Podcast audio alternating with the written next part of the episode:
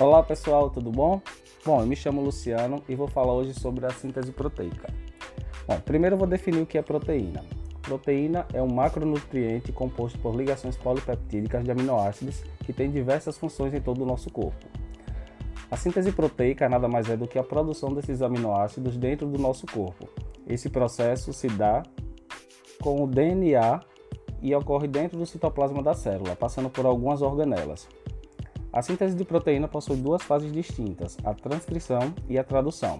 Eu vou falar um pouquinho primeiro sobre a transcrição. Bom, a transcrição nada mais é do que a leitura de parte da fita do DNA que contém a mensagem que vai servir para a produção do aminoácido que quer produzir.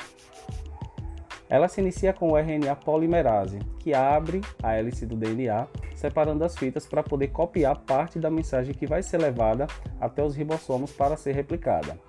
Esse RNA recebe o nome de RNA mensageiro. Após o RNA mensageiro chegar nos ribossomos, começa a fase de tradução.